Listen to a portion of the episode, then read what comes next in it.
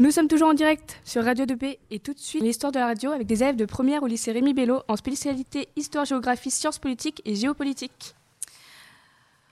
Bonjour, nous allons vous, nous allons vous expliquer la technique euh, des radios avec l'évolution des modes de communication et l'évolution des radios.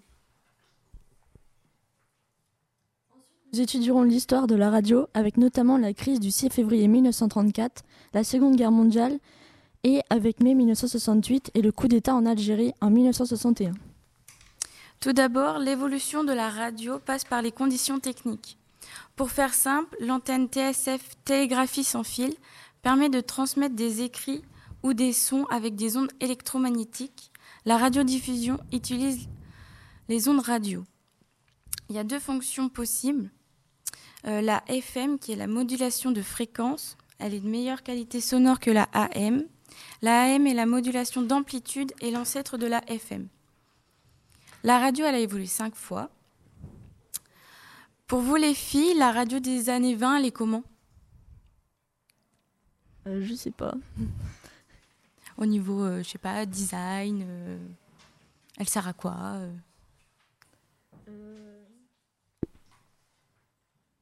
Je sais pas, à toi de nous dire. La radio fonctionne par pile ou batterie. Comme la radio à lampe, c'est euh, une très ancienne radio.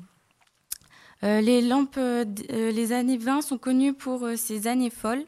La radio est uniquement utilisée par les militaires ou les marins. Et en, et en 1921, la radio Tour Eiffel, c'est le nom, c'est la première radio pour le public qui diffuse de la musique classique, le bulletin météo ou une page de presse. Maintenant, on va passer dans les années 30. Du coup, euh, je repose la même question. Euh, vous, croyez qu'elle était comment la radio des années 30 Elle fonctionne pas avec une prise de courant maintenant bah, en, aux années 30 C'est ça. Elle est nommée euh, ébéniste. Elle fonctionne grâce à une prise de courant, du coup. Tu avais raison, Nathalie. Il y a un fil très court pour capter des stations très puissantes. Sur cette radio apparaît quatre boutons arrêt, marge, volume, recherche de station. Cette radio est très simple d'utilisation. Les antennes sont multipliées, donc plus de thématiques sont mises en avant, les jeux, le sport, le théâtre. Ensuite, on passe dans les années 40-50. Donc, euh, pour vous les filles, la radio des années 40-50, euh, elle est comment? Bah, Dans ces années-là, c'est la Seconde Guerre mondiale. Donc, euh, c'est plus pour les militaires ou les, les occupants les occupants des ceux qui font la guerre, quoi. Ouais. Alors, les productions de radio sont interrompues à cause de la Seconde Guerre mondiale, mais elles vont se développer techniquement pour les militaires. La radio devient de plus en plus petite et donc les composants diminuent aussi de taille. Les constructeurs et les designers transforment la radio avec beaucoup d'imagination. La radio des années 40-50 diffuse des, des chants militaires, de la propagande, etc. Euh, et pour finir, on passe dans les années 60. Donc euh, les années 60, c'est un peu plus près. Donc vous en pensez quoi des années 60 euh, La radio, elle ne devient pas électronique à partir des années 60 Exact. alors, ils ont encore changé le nom de la radio. Maintenant, elle, maintenant, elle se nomme le Transitor. la radio à lampe des années 20, elle disparaît pour euh, laisser place à un tube électronique, donc euh, plus d'utilisation de, la lampe. C'est euh, très avantageux et, moins cher. La durée de vie, elle est illimitée pour la radio avec le tube électronique, alors que la radio à lampe, elle durait que des milliers d'heures, donc du coup, c'est pas beaucoup. Le transitor, il est petit, léger et portable. Il est facile à produire, c'est bon marché, c'est un produit de grande consommation. Et les prix sont super bas, donc euh, tout le monde en possédait une dans les années 60. Maintenant, la radio d'aujourd'hui, elle est partout dans les foyers, dans les voitures. De plus, il y a, plus d'une vingtaine de chaînes connues Énergie, Fun, Virgin, Chérie et euh, la radio 2B. Nous allons donc parler du rôle de la radio. Elle a pour principaux buts d'informer, d'éduquer, de cultiver et enfin de divertir. Elle est un acteur majeur des médias et de la culture puisqu'elle touche un large public. Pour écrire des programmes radio, il faut une qualité, une rigueur, une indépendance et une volonté de fédérer. Ces programmes peuvent être à caractère national ou local.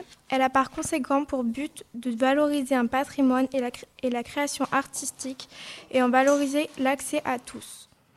Il y a donc un lien de confiance qui se crée entre les auditeurs et la radio.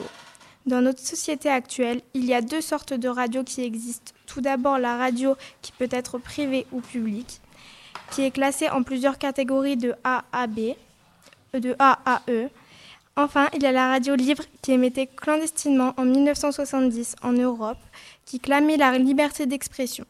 On peut alors remonter le temps et parler de la première émission radio qui s'appelait Ici la France, le lendemain de l'appel du général de Gaulle. Pendant la Seconde Guerre mondiale, la radio est un véritable outil d'information, de propagande, voire de désinformation, des nouvelles, du discours officiel ou clandestin, de messages codés comme euh, Nancy a le torticolis, le chasseur est affamé, Kobe veut se cacher dans l'herbe. Euh, la radio a aussi euh, un outil pour des faux personnels qui sont diffusés quotidiennement pendant la Seconde Guerre mondiale. La radio est souvent utilisée par les alliés, par les occupants. elle a un pouvoir de persuasion et devient une, une première armée de force. revivez l'histoire obscure et méconnue de la radio en temps de guerre à l'aide des extraits sonores, ce que je vais vous faire écouter. a perdu une bataille, mais la n'a pas perdu la guerre. Les gouvernements de rencontre ont pu capituler, cédant à la panique, oubliant l'honneur, livrant le pays à la servitude. Mais le dernier mot est dit. L'espérance doit-elle disparaître? Est-elle définitive Non car la France n'est pas seule. Quoi qu'il arrive, la flamme de la résistance française ne doit pas s'éteindre, il ne s'éteindra pas. Quel serait le destin d'une France qui se serait soumise à l'ennemi L'honneur, le bon sens, l'intérêt supérieur de la patrie commande à tous les Français libres de continuer le combat là où ils seront et comme ils pourront. Moi, général de Gaulle, j'entreprends ici, en Angleterre, cette tâche nationale. J'invite tous les militaires français des armées de terre, de mer et de l'air. J'invite les ingénieurs et les ouvriers français spécialistes de l'armement qui se trouvent en territoire britannique ou qui pourraient y parvenir à se réunir à moi. J'invite tous les Français qui veulent rester libres à m'écouter et à me suivre.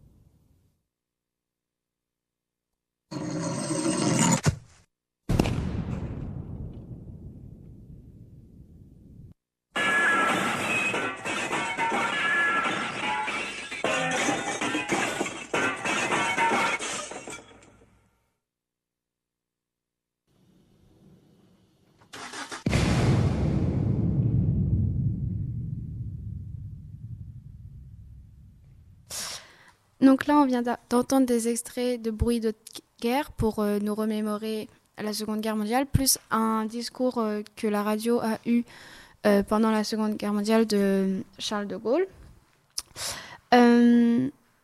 Là, maintenant, je vais vous parler de la crise du 6 février 1934. Donc, cette crise, c'est une manifestation antiparlementaire qui est organisée à Paris devant la Chambre des députés. Cette manifestation tourne à l'émeute sur la place de la Concorde, qui fait euh, minimum 15 morts et qui a laissé croire à une tentative de coup d'État de la part de l'extrême droite. Euh, les filles, est-ce que, vous est-ce que vous pensez savoir pourquoi il y a eu cette crise? Non, pas du tout. Euh, cette crise a débuté car normalement le 6 février était la date où le nouveau gouvernement devait être présenté à l'Assemblée. Mais euh, avant cette date, Édouard Deladier a retiré le préfet de police qui était réputé et proche des ligues de l'extrême droite, ce qui provoque la colère et a appelé à manifester. La radio a joué un rôle d'information pour cette crise. Elle a informé les Français de ce qui se passait à, à Paris. Je vais vous expliquer le rôle de la radio et son poids dans l'histoire lors de mai 1968. Alors pour vous les filles, c'est quoi 1968 Mai 1968. C'est pas une manifestation d'étudiants? Si, exactement. Alors en mai 1968 a été une révolte des étudiants à Paris qui s'est étendue dans le monde ouvrier. Cette manifestation a été une rupture fondamentale dans l'histoire de la société française. Le poids de la radio était très important lors de cet événement. Par exemple, le gouvernement accusait la radio d'amplifier les troupes de mai 1968 et d'influencer les étudiants en signalant les mouvements de force de l'ordre. La radio participe aussi au mouvement et témoigne des affrontements entre les policiers et les étudiants et décrive cette violence.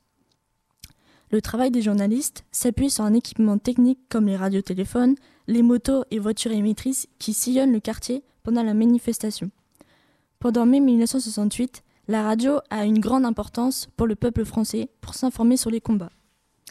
Ensuite, je vais continuer avec l'Algérie, le coup d'État en 1961. Il s'agit d'un événement d'une gravité exceptionnelle, dont le nombre de morts a fait dire à deux historiens britanniques qu'il s'agit de la répression d'État la plus violente qui jamais provoqué une manifestation de rue en Europe occidentale dans l'histoire contemporaine. En 1961, lors du coup d'État en Algérie, lors de la guerre d'indépendance, le général de Gaulle passe à la radio et à une conférence de presse le 11 avril 1961. Il exprime pour la première fois en public et en toute clarté sa conviction que l'Algérie sera un État indépendant. Et pour terminer, on va faire un kids euh, sur la radio. Donc euh, Salomé, à partir de quand euh, l'importance de la radio a été à son pic? La Première Guerre mondiale, la Deuxième Guerre mondiale, l'Antiquité ou le XXIe siècle? Euh, Je sais pas du tout, je dirais la Deuxième Guerre mondiale. Ouais, c'est ça.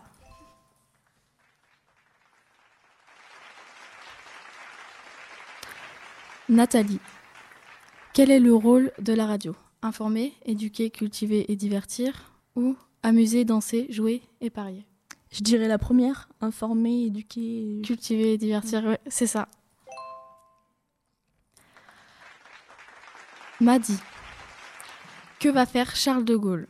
Un discours officiel, la prise de la Bastille, un rassemblement sur la place de la République? Je pense que c'est la première réponse. Un discours officiel. C'est ça.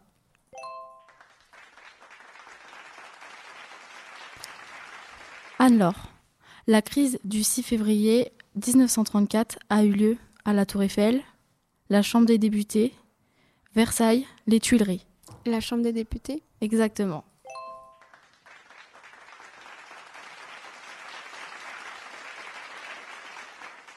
Merci euh, les filles pour cette chronique.